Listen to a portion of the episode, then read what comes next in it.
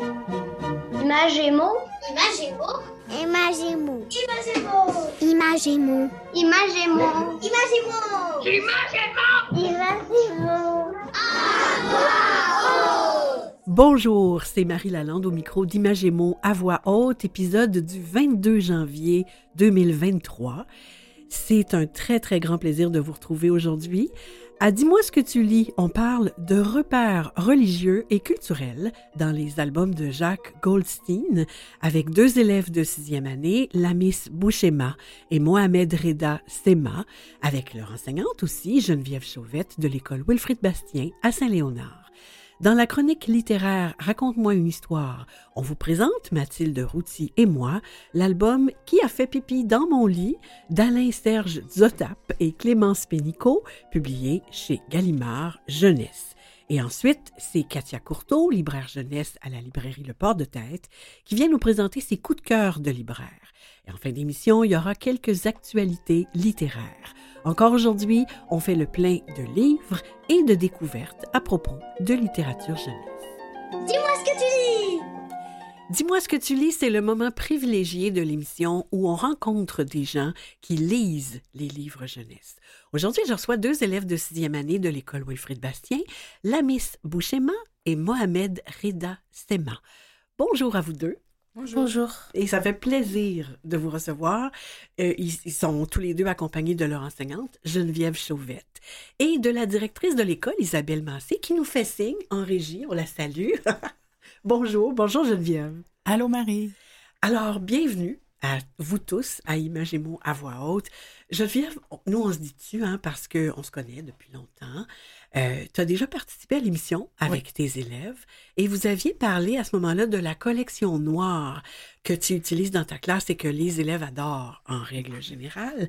Mais aujourd'hui, on aborde ensemble un tout autre thème que les polars. Avec toi et tes deux élèves, on, on va plutôt parler de certains livres de Jacques Goldstein que tu présentes dans ta classe à tes élèves. Pourquoi, euh, Geneviève, ces livres en particulier et comment sont présentés ces livres? Ben d'abord, il faut dire que je porte Goldstein dans mon cœur depuis vraiment longtemps avec les débrouillards. J'avais un petit débrouille Ah à oui. l'époque, Bepo, Van l'Inventeur, donc j'étais quand même une fan à l'époque. Et j'étais très heureuse de reprendre ces albums euh, en classe pour présenter cet auteur et illustrateur-là avec mes élèves. Et ce que j'aime particulièrement, c'est qu'ils présentent souvent des personnages euh, aux nationalités différentes. Et tout le monde se croise. Euh, les, les différences viennent pas interférer dans l'amitié, dans le respect. C'est toujours bien présenté. Et euh, ce, qui, ce que j'affectionne particulièrement, c'est euh, mon cher Montréal à mon cœur, qu'avec mes élèves, ben, on est capable de voir les repères culturels à Montréal Qu'on connaît. qu'on connaît Ouais. ou qu'on veut découvrir. Ouais. Et automatiquement, ben, les élèves, ils, ils se sentent touchés. Ouais. Et dans quel contexte tu travailles? Je le fais en général plus en éthique et culture religieuse. Ouais. Donc, ça me permet de parler des symboles religieux, ça me permet de, par- de parler justement de ces repères culturels-là. Uh-huh. Et euh, ben, on découvre, puis on, on rentre beaucoup dans l'éthique, euh, l'humain. Ah oui. l'humain. Dans ensemble. le vivre ensemble Ouais, aussi. vraiment. Ah, ça, c'est vraiment intéressant. Euh, donc, moi, je remarque que pour illustrer ce que tu viens de lire, de dire, en fait, moi, je voudrais citer une page du programme de formation de l'École québécoise en éthique et culture religieuse. On, peut- lire ça. Le programme d'éthique et culture religieuse offre aux élèves de tous horizons les outils nécessaires à une meilleure compréhension de notre société, de son héritage culturel et religieux. Les élèves sont par ailleurs invités à s'ouvrir sur le monde, à développer leur capacité d'agir avec les autres. En outre, en les réunissant dans une même classe, plutôt qu'en les séparant selon leurs croyances, ce qui était le cas avant, et en favorisant chez eux le développement d'attitudes de tolérance, de respect, d'ouverture, on les prépare à vivre dans une société pluraliste et démocratique. Donc, on parle de discussion, d'échange, de tolérance, de respect, d'ouverture dans les classes où se retrouvent des élèves qui sont réunis plutôt que séparés selon leurs croyances. Ça, c'est vrai, hein, particulièrement dans votre milieu scolaire. Pourquoi c'est vrai, Geneviève, particulièrement à Wilfrid Bastien? Ben, Wilfrid Bastien, il faut savoir que c'est situé dans le quartier Saint-Léonard à, à Montréal. Donc, euh, et on accueille euh, pas loin de 900 élèves, un petit peu plus à, à mon souvenir, euh, Mhm. qui sont issus de nationalités très variées et de cultures religieuses aussi très variées. Et euh, on réussit à l'école, je trouve, à, à- à vivre là-dedans, dans le respect et tout. Puis c'est le fun de voir justement que même dans, leur, dans nos albums, dans nos histoires, ça se peut le vivre ensemble, qui se passe bien, contrairement Ouais. à ce qu'on peut voir peut-être aux nouvelles ou à l'actualité, dans les actualités et tout. Puis de, de- d'y aller avec un peu un message de, de, de, de, de- de D'ouverture. respect puis d'ouverture. Ouais. exactement. Et c'est ce que Jacques Goldstein Exact. fait dans ses, dans ses livres. Vraiment. Il nous présente ça. Ouais. Alors, Geneviève, on va, les- on va donner la parole à tes élèves pour nous parler de ces albums de Jacques Goldstein et de quelques-uns des repères culturels ou religieux qu'on y retrouve. Moi, j'aimerais ça que vous nous donniez des exemples de ce que vous avez trouvé comme repères culturels de Montréal, du Québec ou religieux. Euh, dans un ou au- un autre des albums de Goldstein. On va commencer avec toi, Mohamed Reda. Euh, tu- de- alors, qu'est-ce que tu as retrouvé, toi, dans quel album de Jacques Goldstein? J'ai trouvé. euh, en, en fait, on comprend dans euh, Jim euh, la vie rurale au Québec, Oui, et, du début du dernier siècle, oui, le, dernier le siècle dernier, là, le siècle passé. oui, le Ouais. siècle passé, que deux amis ca- euh, canadiens, euh, canadiens qui sont franco-français et euh, anglo, Anglophone. anglophones. Ouais. Et Donc, Ouais. j'imagine que Jules, c'est le francophone et Jim, c'est l'anglophone. Oui. C'est ça. Après ça, ils vont vivre des péripéties qui est la guerre, et etc. Et que ça a impacté le. Bah, impacté, mais qu'est-ce que ça fait sur eux directement? Sur leur vie à eux, dans leur milieu à eux, au Québec. Alors, le livre se passe au siècle, au siècle dernier. Est-ce qu'on parle d'une guerre en particulier? Euh, oui, on parle de la Première Guerre mondiale. OK. Oui. Cette première guerre mondiale, donc, on est dans les années 1914, mi- autour de ça, là. Parce que la première guerre mondiale, c'est 1914-1918. Oui. OK. Et ces deux personnages-là ont vécu cette guerre-là. Oui. Ah oui. Est-ce que tu as choisi un extrait dont tu voudrais nous Euh, parler particulièrement? Bon, j'ai pris un extrait qui est un peu rigolo, Ouais. je trouve. Jules et Jim rejoignent le milieu des soldats canadiens qui partaient pour l'Europe. Jules s'est présenté deux minutes trop tard. Le bateau est plein, vous embarquez sur euh, le duivant.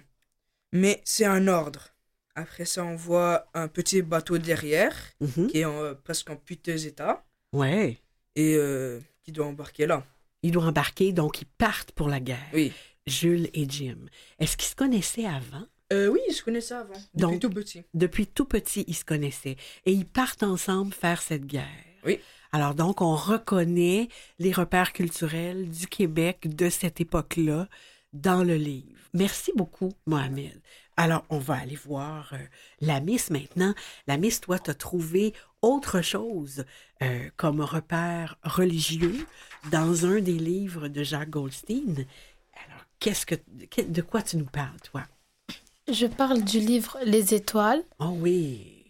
Et comme repère religieux, j'ai trouvé le fait que le père de Aïcha, Ouais, qui est une jeune fille musulmane, ouais, la force à porter le voile alors qu'elle n'en a pas envie. ouais. Et aussi, autre chose, c'est que Yaakov, qui est juif, dans sa famille, le- les hommes, ils portent des bottines Ouais, et les femmes des ballerines, mais jamais de sandales. OK. Et, et euh, donc, effectivement, on remarque donc des habitudes de chacune de ces deux, euh, les juifs et les musulmans. Et ce qui est intéressant dans les étoiles, c'est que les deux enfants, eux, ça les dérange pas tellement de- d'être de, de religions différentes. Ils sont amis, hein? C'est vraiment intéressant. OK. Puis est-ce qu'ils finissent ensemble? Est-ce que ça finit bien? Oui. Ça finit bien? Ça finit comment? Est-ce que tu veux nous dire ça? Ben, ils vont se marier, avoir des enfants. Ouais, c'est ça. Je sais pas si leurs parents étaient d'accord, par exemple. Ça, l'histoire le dit pas. Jacques Goldstein, il nous, il nous dit pas, il nous parle pas de ça, hein, c'est vrai. Geneviève, j'aimerais t'entendre à propos des questionnements et de la qualité des discussions que ces albums Ouais. suscitent chez les élèves dans ta classe. Mais en fait, ce qui arrive souvent, c'est qu'ils sont déjà, comme je disais tantôt, très intéressés du fait que c'est à Montréal directement. Donc, ils reconnaissent le stade, ils reconnaissent la Croix du Mont-Royal, ils reconnaissent certains lieux et euh, ils sont automatiquement intéressés. Et là, en ayant en plus plein de cultures qui se, qui se mixent, en fait, Ouais. ils se reconnaissent et là, les discussions commencent et ils sont toujours portés à dire ce que des, des- des événements marquants qui leur sont arrivés à eux. Ah oui? et ils, ont- ils font, ils font plus de liens. Donc, les discussions sont super intéressantes par rapport à ça. Et euh, ce qui amène aussi le fait que, moi, ce que je remarque beaucoup, c'est que nous, on, on, en tant qu'adultes, on est porté à leur dire qu'il y a des différences et qu'on doit les respecter, Oui. alors que directement, les enfants, eux, ils pensent pas à ça. Mais non, ils vivent leur vie d'enfant dans les livres de Jacques Goldstein puis dans ta classe. aussi. Exactement. Donc, les liens sont vraiment faciles à faire et les discussions sur la vie en général, là, on, on pratique un peu le- le- la philosophie quasiment, là, grâce Ouais. à ça, avec la touche d'humour de Goldstein, avec la touche de douceur et de tendresse aussi qui est amenée là-dedans. Fait que c'est super intéressant. Effectivement, parce que ça suscite réflexion. Exact. Ouais, c'est intéressant. La Miss, tu avais choisi Les Étoiles.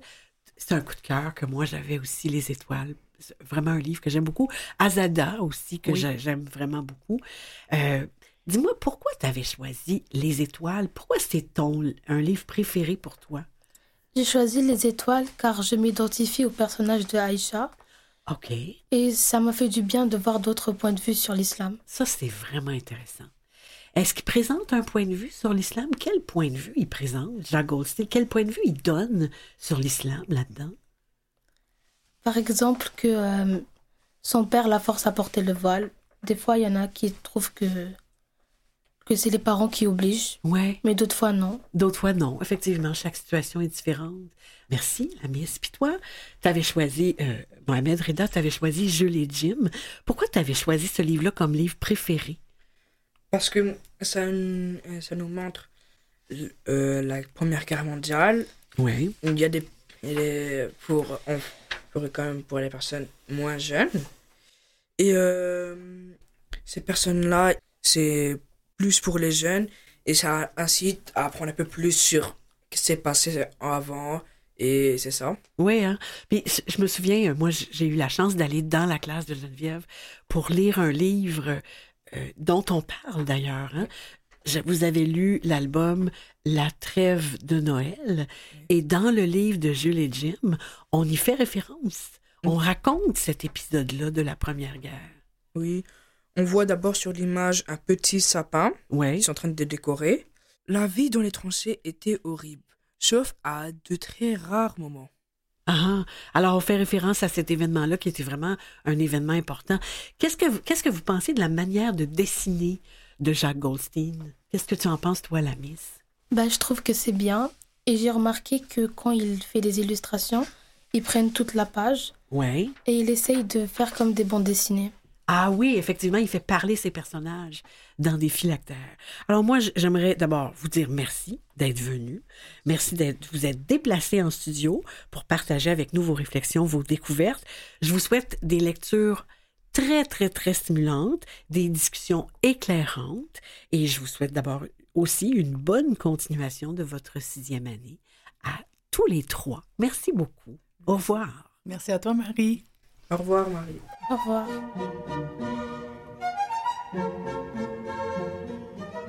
Je m'appelle Delphine, j'ai 10 ans et moi j'aime lire parce que ça me permet de faire des beaux rêves.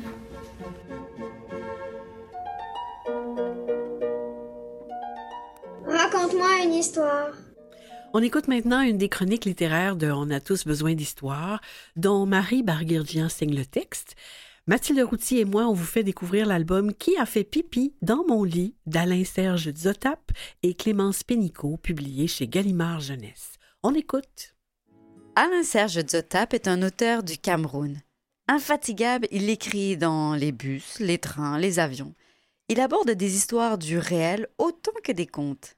Qui a fait pipi dans mon lit est une façon originale d'aborder un souci majeur des petits et des parents, le pipi au lit. Sans mièvrerie ni leçon de savoir-faire, il propose une voix humoristique sur ce thème, tout en mettant en lumière les valeurs familiales autour de l'enfant. Qui a fait pipi dans mon lit s'anime sous le pinceau de Clémence Pénicaud, qui illustre à merveille ses instants de vie et c'est publié chez Gallimard Jeunesse. Avec un tel titre qui a fait pipi dans mon lit, le lecteur est sur la piste d'un point de vue décalé pour aborder le sujet. Et oui, puisque c'est le pyjama que papa va gronder ce matin-là. Quelle belle astuce que de personnifier le vêtement que l'on voit se débattre dans la bassine quand on le lave, ou grelotter de froid et se tortiller sur la corde à linge. C'est un livre tout en tendresse par ses mots, ma petite perle, mon papa câlin, maman poutou, et aussi un récit bien rythmé. Ça bouge, ça danse, c'est très animé. Au-delà du fameux thème du pipi au lit, l'histoire évoque le rôle que chacun joue dans la famille. Le papa dédramatise, la maman présente et souriante encourage, la grand-mère attentive transmet un secret à sa petite fille. Car oui, les pyjamas sont de drôles de petits zèbres. Le ton de l'album ainsi que le très beau lien texte-illustration permettront aux enfants de se reconnaître. C'est donc une histoire miroir. Vous savez, une de ces histoires où les enfants comprennent que ça leur ressemble sans que ça soit tout à fait eux. Ajoutons, Mathilde, que les illustrations de Clémence Pénicaud sont pour beaucoup dans le plaisir de l'histoire, qu'elle situe dans le décor d'un village africain. Rappelons que l'auteur vit au Cameroun. Nous sommes donc la plupart du temps à l'extérieur avec des animaux, des palmiers et de jolies maisons aux toits de paille. Pleine page ou en petites vignettes, ces dessins aux traits vifs et aux motifs variés baignent dans des couleurs vives qui traduisent beaucoup de gaieté et ça contribue énormément à aborder le sujet avec tendresse et légèreté. Mieux qu'un livre de psychopop sur le sujet, cet album soigné et drôle permettra à beaucoup de familles, dont la mienne, d'aborder ce thème en riant. Et bientôt, je pense que dans les familles, plutôt que de faire la moue en voyant un lit mouillé au beau milieu de la nuit, on dira sans doute Mais qui a fait pipi dans ton lit? Rappelons que Qui a fait pipi dans mon lit de Alain-Serge Zotap et Clémence Pénicaud est publié chez Gallimard Jeunesse, qui fête cette année ses 50 ans de littérature jeunesse.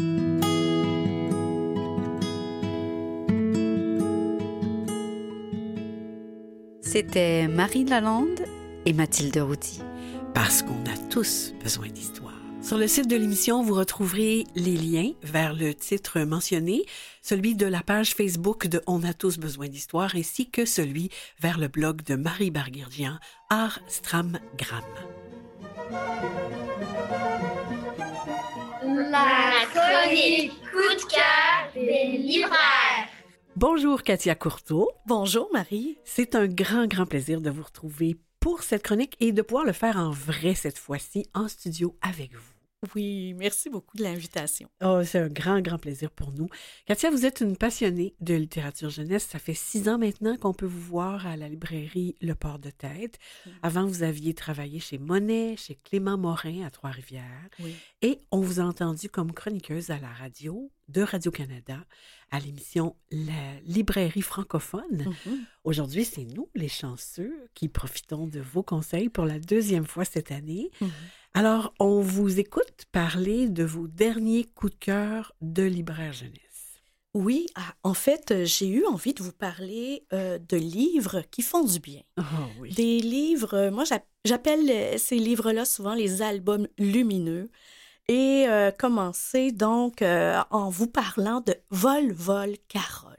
Oui. Bon, déjà, ce titre, Vol, hein, Vol, c'est évocateur. Carole. Oh, c'est évocateur. Et Carole, j'ai craqué pour elle. C'est mon idole maintenant. Quel beau personnage de euh, Corée R. Tabor, euh, auteur-illustrateur de ce livre, et publié euh, au Genévrier. Oui. C'est un album d'ailleurs qui a gagné le prix Caldecott, qui est un grand prix euh, aux États-Unis, et euh, qui m'a fait littéralement fondre. Donc, euh, on suit Carole, qui est un petit oiseau, bébé Martin pêcheur, coloré, n'est-ce pas, bleu et orangé, de toute beauté, le sourire presque aux lèvres, euh, qui, qui avance sur la branche et qui décide ce matin-là de faire le grand saut. Le premier vol. Alors, elle s'élance. Et dans cet album, qui est fait d'ailleurs, qui est relié de façon assez particulière, c'est-à-dire qu'on doit le tenir par le, par le haut, euh, donc, et euh, on suit l'envolée, la, la, le plongeon de Ouais. Carole. Ah, parfois, c'est au sens portrait, parfois, c'est paysage. C'est ça? hein? Exact. Donc, Ouais. c'est le sens paysage qui nous permet de la suivre et c'est très touchant parce qu'on voit les animaux qui ont peur pour elle, qui essaient de la rattraper, qui sont eff- effrayés, mais en fait, elle va réussir son vol. Elle va même attraper au plongeon euh, un petit poisson au passage et faire sa remontée. Donc, c'est un livre qui fait du bien pour les trois ans et plus environ euh, sur le plaisir d'apprendre à voler de ses propres ailes. Ah, ça, c'est vraiment, vraiment euh, réconfortant. Ça donne confiance. Absolument. Ouais. Le deuxième est Pas orange de Giorgio Volpe, illustré par Paolo Proietti, traduit par Christiane Duchesne aux Chez nous, ouais. éditions 2. Mhm. Oui. Et là, on change d'atmosphère complètement. On y retrouve Palino, un bébé manchot qui a été laissé sur la banquise et qui va être retrouvé par Tomo, l'ours polaire. Tomo va lui apprendre à découvrir en fait le monde qui l'entoure euh, par les couleurs. Donc, une couleur à la fois. Et évidemment, le pas orange, ce titre énigmatique, euh, c'est en fait parce que Tomo ne veut pas lui présenter la couleur orange tout de suite, parce que la couleur orange, c'est celle qu'il y a sur le torse des manchots. Et donc, c'est au moment où il va retrouver la colonie, le ramener à la colonie de manchots, qui vont devoir se séparer, qui va lui montrer enfin cette couleur. Euh, c'est évidemment sur la perte, mais sur l'amitié, sur les retrouvailles aussi, Mhm. et sur le, le- comment on peut grandir aussi dans la vie. C'est un livre magnifique, somptueux, d'une grande douceur. Ah, wow. Et je veux évoquer le très beau livre La plus haute branche Mhm. d'Hélène de Blois, illustré par Émilie Leduc aux éditions Monsieur Ed. Ouais. C'est un livre de toute beauté. Les illustrations vaporeuses, on dirait du velours d'Émilie Leduc, nous coupent le souffle et c'est aussi un très beau texte d'Hélène de Blois qui nous raconte l'histoire de Elsa qui s'est attachée au grand chêne qu'il y a dans sa cour et qui va tomber malade et qui va devoir être coupée. Donc tout ce monde auquel elle avait accès, euh, ce grand ami qui l'accompagnait de jour en jour, qu'elle habitait à sa façon. Euh, va devoir être coupé. Et c'est donc euh, sur la perte aussi, mais sur la renaissance. Parce qu'une des dernières images que l'on voit dans cet album, c'est les branches coupées et cette Elsa aux, aux cheveux roux magnifiques qui est étendue parmi les branches et qui, dont le regard, en fait, va se, se pointer sur une petite pousse de chêne. Ouais. Alors, qui dit que oui, parfois dans les pertes, on ne perd pas tout et la renaissance est par- parfois là au bout. Ah, parce qu'on grandit. On grandit aussi. ouais. Oh, de l'espoir. Hein? Oui, de l'espoir, des livres qui euh, nous accompagnent et qui nous, euh, nous aident un peu à grandir. Oui, qu'on soit adulte ou enfant, on a besoin de ça. On a bien besoin de ça. Merci, Katia, pour ces prescriptions littéraires. Ça parce que moi, je considère que c'est comme un peu médicinal. Oui. Et ça, nous, ça va nous faire du bien. On rappelle que les auditeurs pourront trouver toutes les références à propos des livres que vous avez suggérés sur le site de l'émission. Merci beaucoup, Katia. C'est un grand plaisir.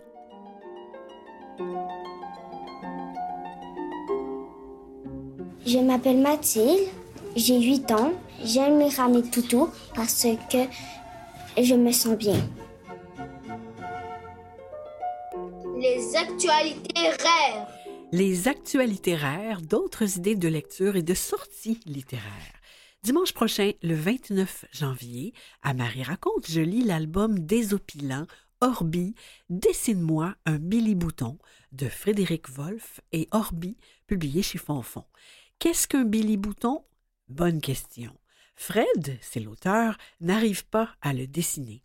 Il demande donc l'aide de l'illustratrice Orbi pour le faire, mais ses explications ne sont pas vraiment très claires, loin de là. Délire garanti. Un album complètement déjanté, juste pour le plaisir. On en écoute un extrait. Non, non, ce n'est pas un mouton, c'est juste un Billy Bouton. Alors, s'il te plaît, peux-tu me le dessiner? Je veux bien, mais il va falloir que tu m'expliques c'est quoi un Billy Bouton. Un Billy Bouton? C'est un Billy Bouton, voyons. C'est comme si tu me demandais c'est quoi un chien? Et Orbi? toute heureuse, tape dans ses mains et dessine une dizaine de modèles de chiens, tous plus hilarants les uns que les autres, dans de petites vignettes carrées. Ah, d'accord, un Billy Bouton, c'est une race de chien. Tu le veux comment? avec de grandes oreilles, une queue en trompette, les fesses bien dodues? Fred lui répond et leur échange se poursuit. Mais non, mais non, mais non, je n'ai pas dit qu'un Billy Bouton c'est un chien. J'ai juste dit que c'est un Billy Bouton. Tu comprends? Notez que cette année, les histoires de Marie Raconte sont disponibles pour consultation en ligne pendant deux semaines à compter de la première diffusion à partir du lien que vous trouverez sur le site de Canal M sous l'onglet Marie Raconte.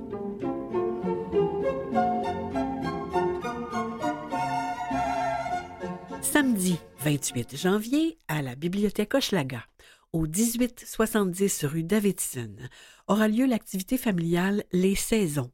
Il s'agit d'un conte en atikamek et en français. Les inscriptions se font en bibliothèque ou au téléphone 514 872 36 66.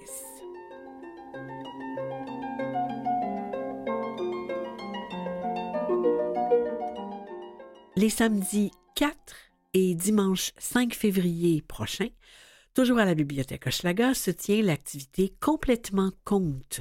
C'est pour les 3-5 ans et l'entrée est libre. En plus du conte, un dessin thématique conclut l'activité.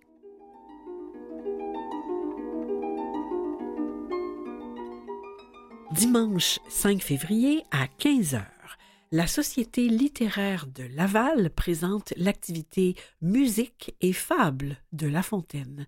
On y présentera onze fables avec le quatuor Molinari et Catherine Perrin au clavecin et à la narration.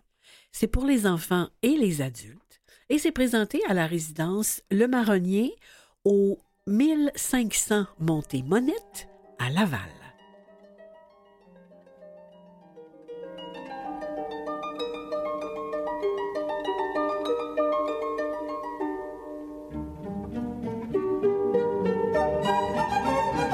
Voilà, l'émission d'aujourd'hui se termine. Je remercie les invités et les collaborateurs.